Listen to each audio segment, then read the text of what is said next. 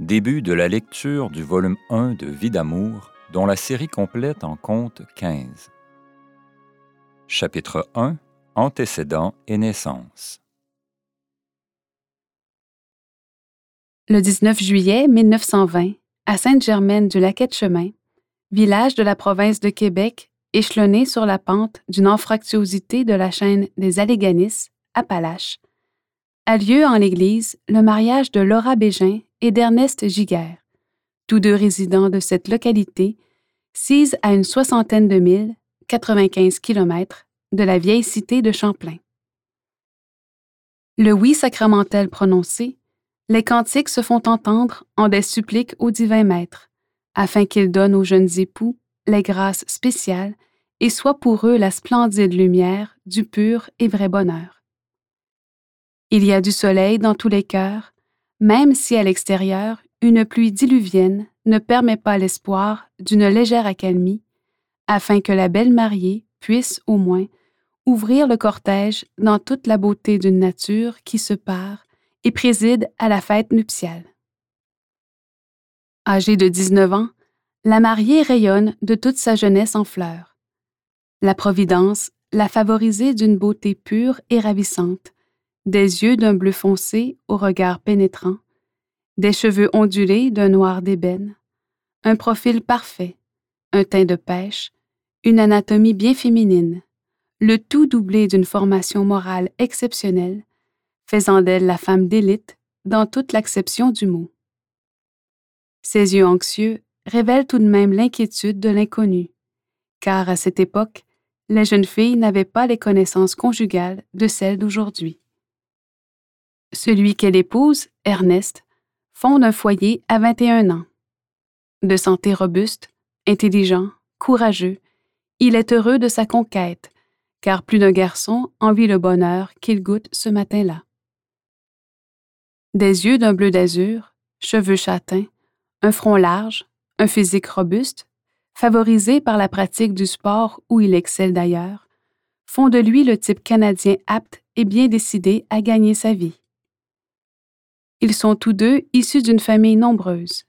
18 enfants de chaque côté ont vu le jour, alors que 12 ont survécu. Leurs parents sont de fervents chrétiens. D'une part, Damas Bégin, époux de Marie Turmel. D'autre part, Gédéon Giguère, marié à Amélande Gagnon.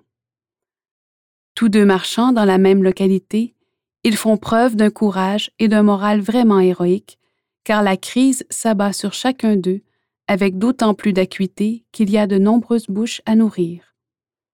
Malgré tout, on parvient à faire instruire la marmaille et chacun bat de l'aile sitôt qu'il en est capable. C'est pourquoi, ce 19 juillet 1920, dans une adolescence à peine terminée, alors que la femme se dessine à peine, le jeune Ernest épouse la fille la plus sage du village et fonde son foyer en face de la demeure des parents de l'héroïne du jour. Les premiers temps de la lune de miel se passent dans un décor étranger.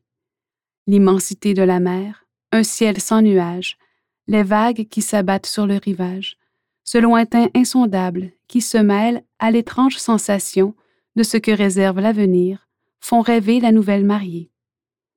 Tantôt son cœur déborde près de celui qu'elle aime, tantôt son cœur s'inquiète d'un bonheur qu'elle veut conserver toute la vie. Les beaux jours de solitude ne s'éternisent pas, et il faut songer au retour, à ceux qui attendent, impatients, les jeunes époux habitants provisoires d'Old Orchard, États-Unis. Après avoir connu l'ivresse d'un bonheur sans mélange, il faut revenir et commencer la vie à deux, avec ce qu'elle comportera d'imprévu, de douceur, d'amour, de peines qui, inévitablement, apparaîtront un jour ou l'autre. Les premiers mois de vie conjugale apportent une ombre au tableau. Le papa de la jeune épouse, faisant crédit aux familles pauvres, malmenées par la crise qui sévit en ce temps-là, se voit bientôt dans l'impossibilité de renflouer le compte de banque. Préférant alors subir des pertes plutôt que d'obliger des familles à rembourser ce qu'elles doivent, alors que la plus complète pauvreté les harcèle d'inquiétude, ce brave et courageux papa décide de vendre son commerce et d'aller s'établir dans les colonies non défrichées de l'Abitibi, au nord de la province de Québec. C'est donc avec un gros serment de cœur que Laura apprend la chose. Il est décidé que son père partira avec ses garçons afin de défricher et préparer un endroit convenable pour accueillir la maman et les filles. Ainsi, Laura, fille aînée, aura le bonheur de compter sur sa bonne maman pour la période de grossesse, car elle est enceinte. En effet, sa maman ne partira qu'après la naissance du bébé. Un autre point consolant, Ernest, le jeune marié, achète la maison de son beau-père afin de s'établir dans un coin bien à eux, intime et cher au cœur de la future maman. C'est avec tout son cœur que la jeune épouse prépare la layette. Elle confectionne le trousseau de baptême, petite robe brodée, enfin toute la quantité de menues choses exigées pour recevoir le bébé. Les mois s'écoulent, tantôt dans une attente fébrile, car on a hâte de chérir à deux le boupon d'amour, tantôt avec mélancolie, car les jours sont comptés et la future grand-maman maternelle ira dans une contrée lointaine retrouver son mari et ses enfants. Quel courage tout de même que de quitter ses parents et amis pour aller vivre dans un milieu non colonisé. Par la suite, grâce à l'expansion Nez, il rivalisera avec les beaux villages de nos contrées. Le 14 septembre 1921, par une belle journée, alors que le soleil dort l'horizon, dardant ici et là de longues franges mauves, écarlates et or, tandis que le futur papa arpente la pièce de long en large dans une anxiété bien compréhensible, apparaît soudain le fruit du grand amour, une petite fille de 8 livres, 3,6 kg. Portée sur les fonds baptismaux par sa grand-mère maternelle, sa marraine, et le parrain, le grand-père, remplacé par son fils aîné, Joseph, la petite reçoit les prénoms de Marie-Paul, Cécile, André. Elle se nommera Marie-Paul, car sa maman tient à ce que l'aînée de ses filles porte le beau prénom de Marie. C'est dans une fervente prière qu'est consacrée à la Mère du Ciel l'enfant que Dieu a voulu leur donner. Même si les cœurs battent à l'unisson pendant la lune de miel et les mois qui suivent, l'amour est poussé à son comble lorsque l'enfant paraît. C'est un moment unique dans la vie conjugale. C'est l'amour dans toute sa beauté, dépouillé d'égoïsme. C'est l'amour pur, sublime, extraordinaire. Enfin, c'est l'amour tel que Dieu l'attend de chacun. Si merveilleux qu'il soit, l'amour, le grand amour des premiers jours, reste incomplet tant qu'il n'a pas reçu ce couronnement. La nouvelle maman s'initie vite à son rôle. Elle sourira sur des nuits, des veilles prolongées. Son cœur ne connaît pas de limite dans le don de soi. Mais le moment du départ a sonné, et la bonne grand-maman maternelle, ayant accompli sa tâche, s'empresse d'aller retrouver son mari à 900 000, 1450 km du lieu qui les a vus naître.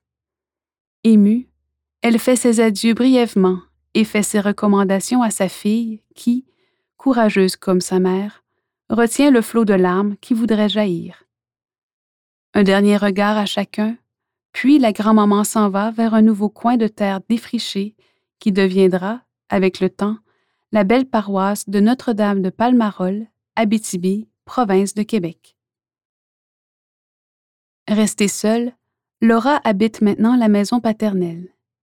Les mois, les années s'écoulent, apportant de nouveaux enfants à chérir. Claude naît le 24 octobre 1922. Silvio, le 18 janvier 1924. Il nous quittera à 13 ans, emporté par une crise de péritonite. Grégoire, le 8 février 1925. Josette, le 30 juillet 1926. Laure, le 20 mai 1928. Rachel, le 16 septembre 1929. Daniel, le 14 janvier 1931. Lise, le 28 mars 1932. Et Fernand, le 18 septembre 1933. Encore en bas âge, L'aînée, Marie-Paul, aussi agile et vive qu'un poisson, semble bien étourdie. C'est que les idées trottent et les gestes suivent en donnant suite sur le champ aux inspirations perçues. Sa maman en est désespérée. Il faut sans cesse l'intervention des parents pour restreindre l'activité débordante, voire déconcertante, du premier rejeton. Le jeune papa gagne sa vie au magasin général de son père. Voyant toute la lignée de ses frères qui le suivent, il décide de laisser la place et devient courtier en assurance. Constamment sur la route, en but aux difficultés saisonnières, rien ne le rebute, car il a un courage à toute épreuve. La maman, habile et prévoyante, parvient à économiser, tout en faisant une bonne table, car elle est une excellente cuisinière. Un beau jour, après quatre ans de vie commune bien comprise et bien partagée, voici qu'Ernest revient en état d'ébriété. Quelle surprise pour la maman, mais pour une fois. Quelques mois passent et la chose se répète. Les occasions multiples et invitantes qui se présentent sur la route ramènent plus fréquemment le papa dans cette situation. Le sort en est jeté. L'alcool devient le problème angoissant qui va torturer la famille pour des années à venir. Cette période redoutée transforme complètement le père. Normalement doux et paisible, posé et compatissant, il devient, après l'absorption de quelques verres, coléreux, emporté et d'une nervosité d'autant plus grande qu'il passe plus de nuits et de jours sans manger ni dormir.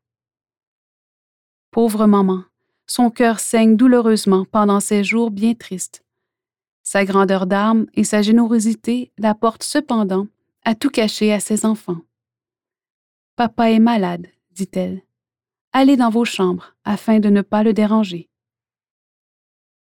Dès qu'il recouvre ses facultés, le cher papa pleure. Il aide sa femme et la fait reposer. Il va chercher toutes sortes de bonnes choses pour faire oublier et se faire pardonner. Il se rend compte que ses heures, ses nuits font souffrir celle qu'il aime. Il regrette amèrement et promet de ne pas recommencer. C'est ainsi qu'est troublée la douce quiétude d'une vie familiale, laquelle était solidement fondée sur de belles garanties de bonheur. Les années passent, apportant de nouvelles têtes à chérir. Pendant des années, l'eczéma harcèlera les garçons. La courageuse maman entreprend chaque soir la corvée des pansements et, le lendemain, elle recommence afin de nettoyer ses chairs meurtries par des démangeaisons persistantes. Toujours souriante, elle se penche sur les problèmes de chacun, seconde son mari, pardonne les périodes orageuses. Enfin, elle accepte mille et une contrariétés, soumise à la volonté de Dieu, comme elle sait apprécier les joies qu'il veut bien lui procurer. Elle ne néglige rien dans sa tâche d'éducatrice et de formatrice. Les invitations non importantes sont déclinées. Son rôle de maman et d'épouse est rempli tel qu'il s'impose pour le bien de toute sa famille. Toutefois, l'aînée, Marie-Paul, lui cause des inquiétudes. Sa tête de linotte l'empêche de retenir quoi que ce soit, si bien qu'à dix ans, elle n'a pas souvenance de sa petite communion ni de sa première année de classe. Elle possède toutefois une qualité qui lui attire facilement le pardon. Elle ne cesse de rendre des services partout où elle passe.